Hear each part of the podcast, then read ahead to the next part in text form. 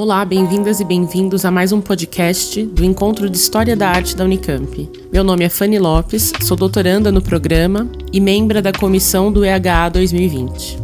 Nosso canal tem o objetivo de promover trocas de experiências de pesquisa e debates relacionados à história da arte. Nessa primeira série de episódios, convidamos pós-graduandos para apresentar o trabalho que estão desenvolvendo e falar sobre suas trajetórias como pesquisadores. Hoje temos o prazer de receber o Breno de Faria, doutorando em Teoria e Crítica de Arte no programa Interunidades do MAC USP. Breno, obrigada por ter atendido ao nosso convite e para abrir a nossa conversa, gostaríamos de ouvir um pouco sobre os seus caminhos no campo da história da arte até este doutorado. Olá, pessoal. Bom dia, boa tarde, boa noite, dependendo do horário que você está ouvindo esse podcast.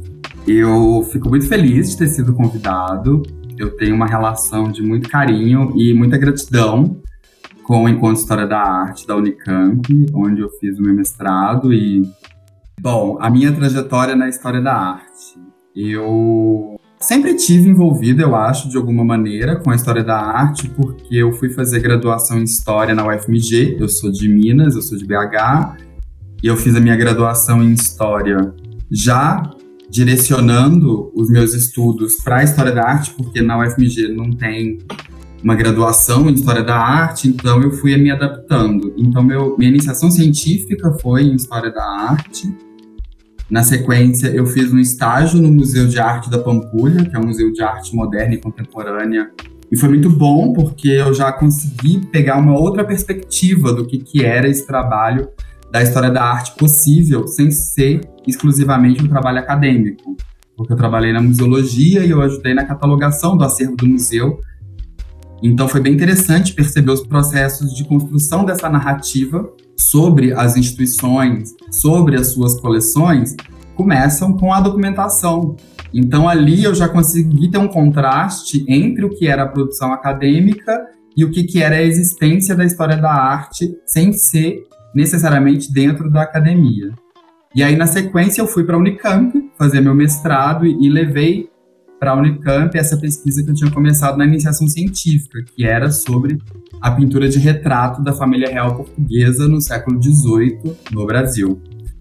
Bom, fiz meu mestrado na Unicamp e depois disso trabalhei de novo em museus, mas dessa vez no Rio de Janeiro. Eu fui para o MAR, Museu de Arte do Rio, para também trabalhar na equipe de catalogação do acervo desse museu. E aí já era uma outra versão da história da arte, porque era a versão em tempo real, porque o acervo estava sendo construído e a gente estava catalogando os itens à medida que eles estavam entrando no acervo.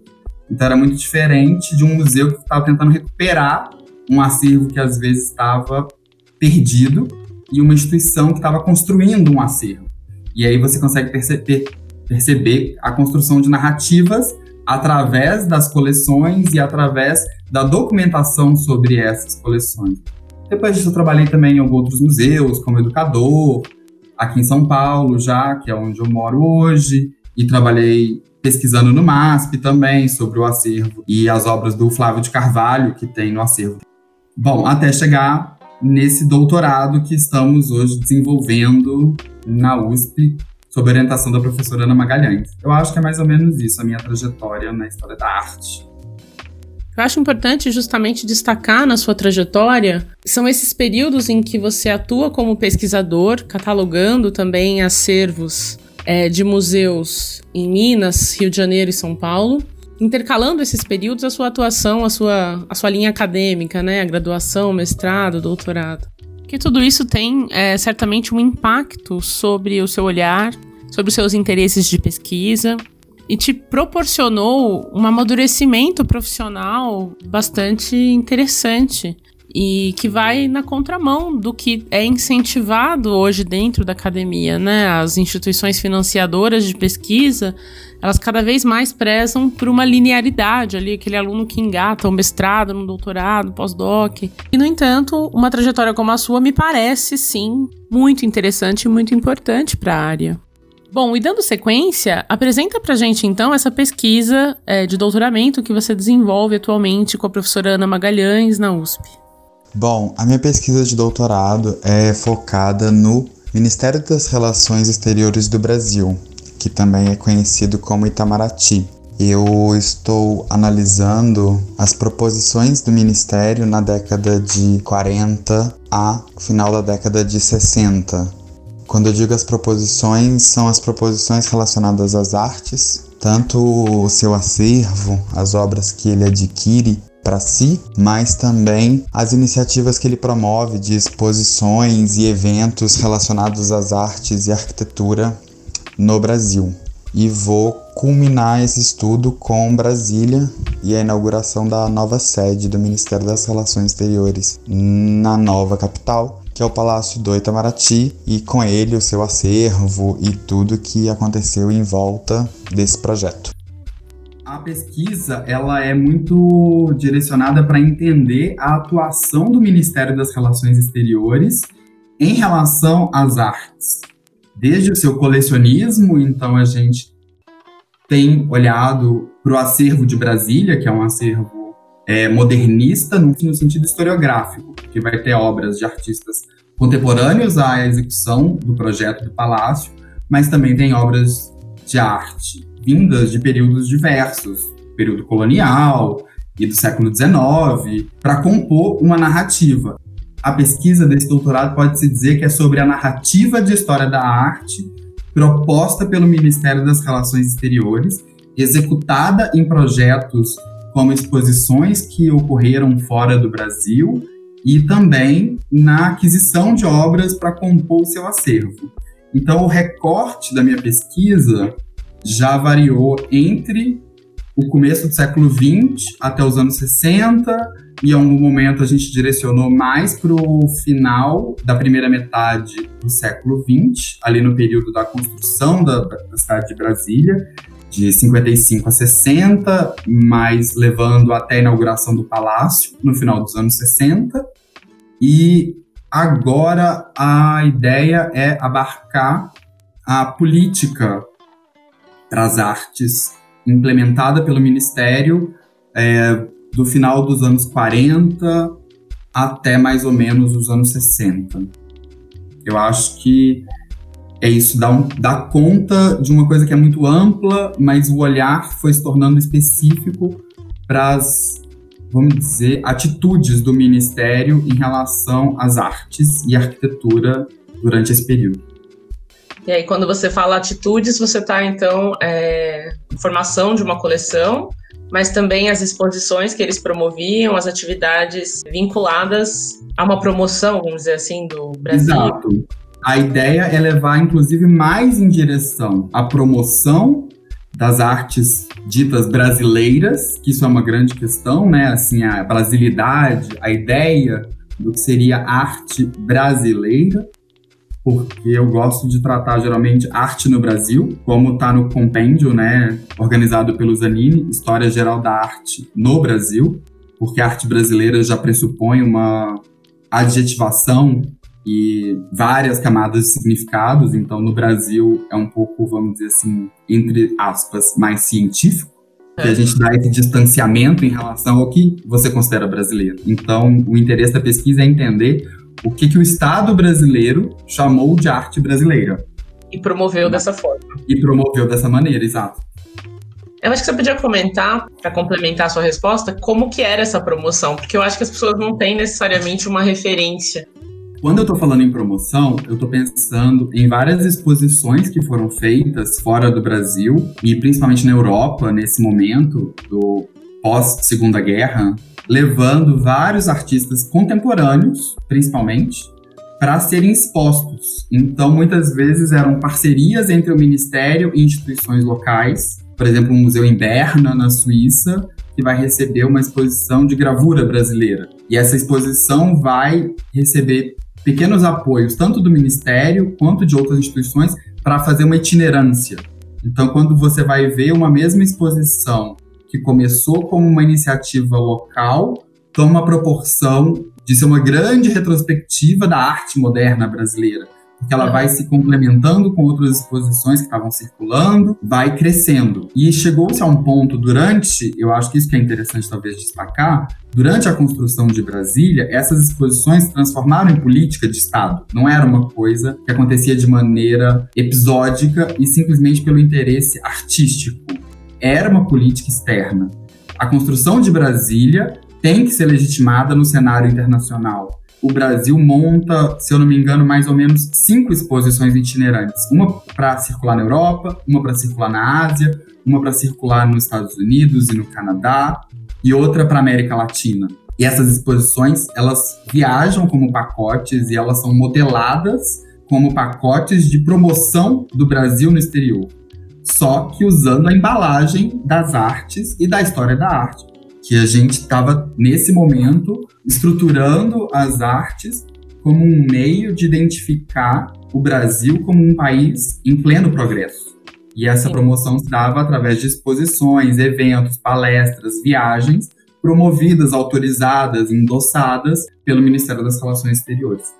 Fazendo um discurso de progresso e de modernidade a partir das obras de arte, portanto. É, das obras de arte e principalmente da arquitetura, que são lidas e são promovidas como uma coisa só. É que a arquitetura, por ser essa intervenção no espaço que o ser humano vive, ganha uma conotação de ordem técnica e material que as artes não conseguem, num primeiro olhar, exemplificar. Né? Então, a construção da cidade de Brasília e a transformação dela em objeto para exposição é um meio de demonstrar o nosso progresso e a nossa capacidade de progredir. É uma questão de potência, né? Então, Exato, potência é a palavra boa. Porque o projeto de Brasília tem a ver com essa potência, né? A ideia não era se resumir na construção de uma cidade e pronto. Essa cidade era, na verdade, para abrir uhum. esse desenvolvimento que era para se expandir para o resto do país, era para ter esse coração moderno pulsando no centro do Brasil e bombeando modernidade, irradiando progresso em todas as direções. Então, essa cidade, com a sua arquitetura, com as obras de arte que fazem sentido para esse tipo de arquitetura e esse tipo de projeto, eram uma demonstração sensível do que estava acontecendo de maneira que não, não teria outra maneira de se demonstrar, porque o resto seria demonstrar com tabelas, com gráficos, com números, que é tudo muito abstrato e não é nem um pouco persuasivo se você quer conquistar a opinião pública do que é disso que se trata. Você não está querendo convencer apenas técnicos que estão lendo o seu relatório econômico. Você está querendo convencer passionalmente, né? Isso tem uma trajetória longa na história da arte, de, dela ser esse instrumento de convencimento passional. Então, a arte moderna, racionalista e funcionalista, na verdade, ela entra como um instrumento de mover as paixões e as opiniões públicas nesse momento, que é um debate, porque a opinião consensual do período é que a gente não teria capacidade para fazer o que a gente fez, do jeito que foi feito, no tempo que foi feito. Sim. Breno, é, certamente você já teve que responder essa questão antes, mas como foi para você partir né, de um mestrado que tratava de arte no período do Império Colonial, século XVIII, para uma pesquisa de doutorado no século XX, ligada intrinsecamente a um contexto de arte modernista no Brasil. É, como, qual é a sua visão sobre isso? Como que você explica, vê essa passagem? Então, para mim, eu acho que não tem nenhuma ruptura entre estudar o século XVIII, da perspectiva que eu estudei, porque no meu mestrado eu estava estudando como o Estado monárquico absolutista de Portugal instrumentalizava a produção artística para estruturar o seu domínio. Na verdade, a gente pode pensar o Estado absolutista europeu, dito chamado barroco, ele prescinde, ele não consegue existir sem a produção artística, né? A gente vai pensar em Versailles, a gente vai pensar em Luís XIV e o Estado absolutista, ele constrói o sistema das artes para dar ao mundo a possibilidade de vislumbrar esse poder.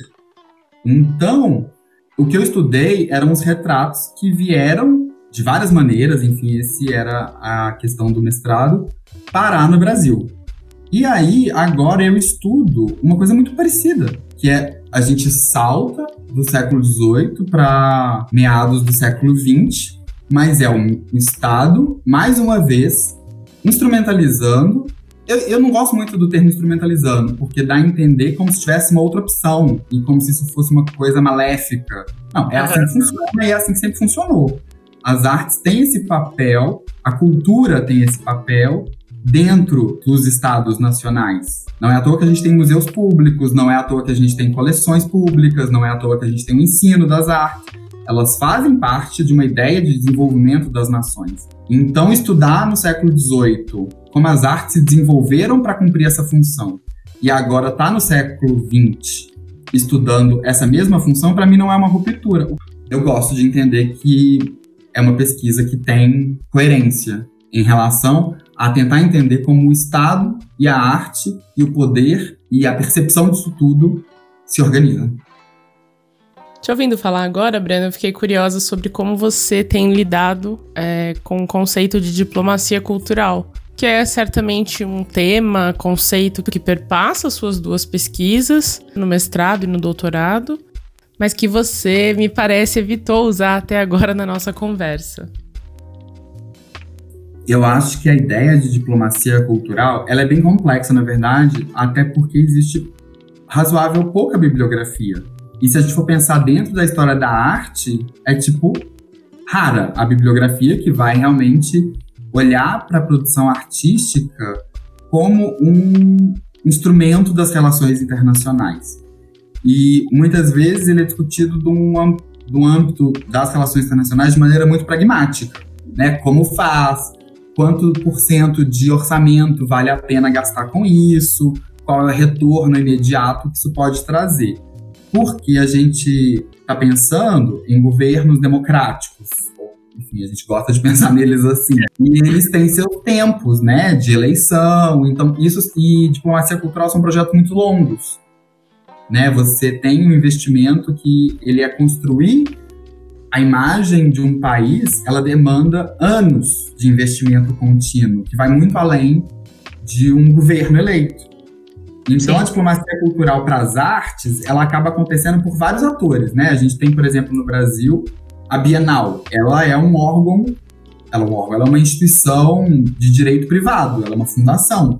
Mas ela, obviamente, funciona dentro dos da diplomacia cultural. Então, ela tem uma parceria estabelecida com o Estado Nacional para funcionar, para cumprir o seu objetivo. Eu acho que o conceito de diplomacia cultural ele é interessante e a gente tem uma variante dele que é mais abrangente, que é o soft power, né, que é esse poder é, macio em oposição ao hard power, que seria as forças militares e as forças econômicas. E é porque, da minha perspectiva, ele sempre existiu. Esse, é porque ele é, vamos dizer assim, ele faz parte da doutrina das relações internacionais de maneira recente, desde que esse conceito de soft power foi cunhado.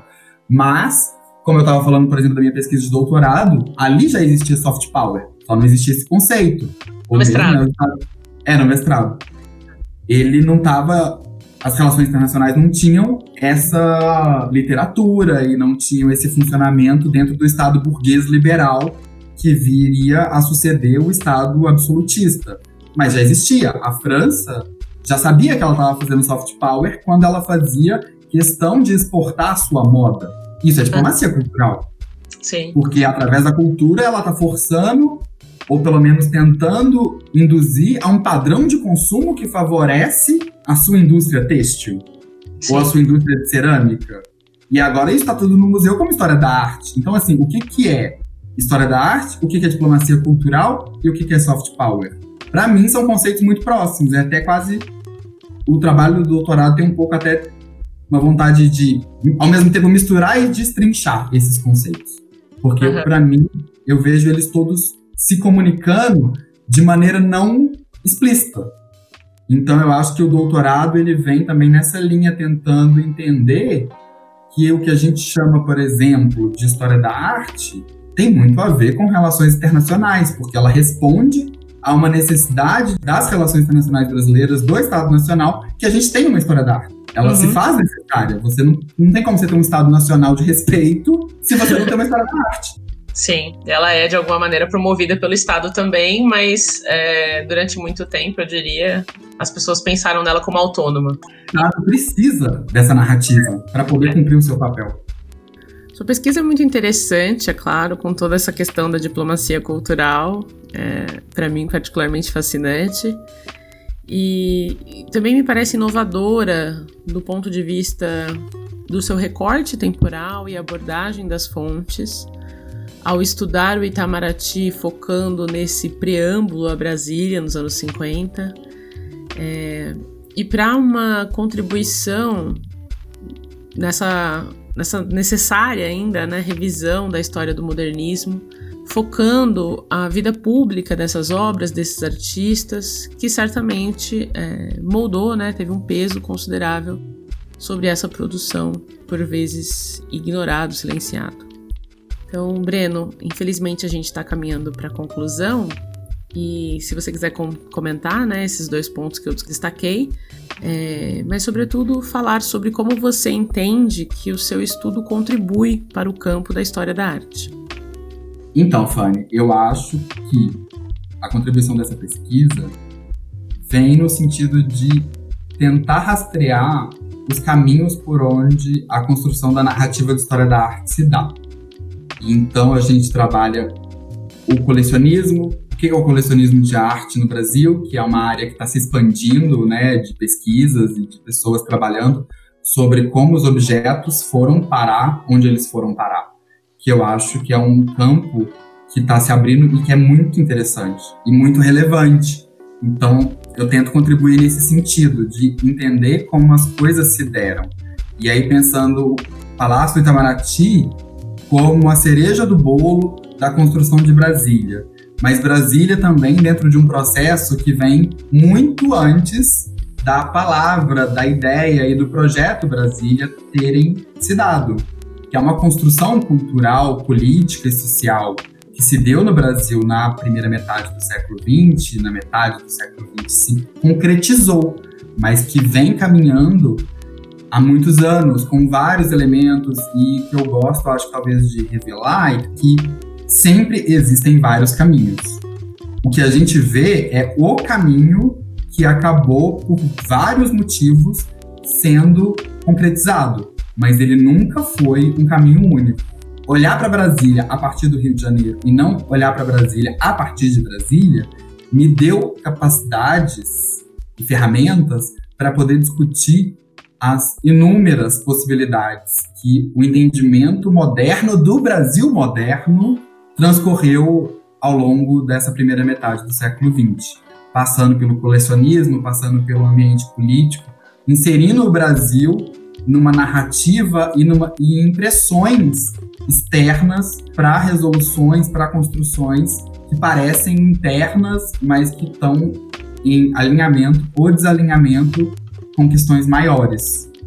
Eu acho que é um pouco nesse sentido que eu vejo a possibilidade de contribuir com a pesquisa em História da Arte.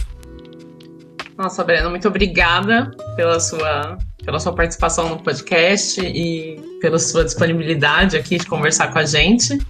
Sua pesquisa é, obviamente, incrível, fascinante e todos aguardamos ansiosos pelo resultado dela. Ah, eu que agradeço, eu achei ótimo. Eu gosto muito de falar da pesquisa e eu gosto de falar mesmo, porque eu penso quando eu tô falando. Então, a oportunidade de conversar com, com vocês sobre isso, não tendo a possibilidade do encontro real e ao vivo, do encontro de história da arte, eu acho que é uma forma, um formato muito bacana, tanto para quem pesquisa, para poder pensar a pesquisa e também para ouvir as outras pessoas. É um espaço de troca que eu acho extremamente importante, mais do que nunca, de se manter ativo. Mais uma vez, então, obrigada, Breno, e agradeço também a todos os nossos ouvintes. Acompanhe o EH no Instagram e no Facebook. Comente os podcasts, deixe suas sugestões e até a próxima.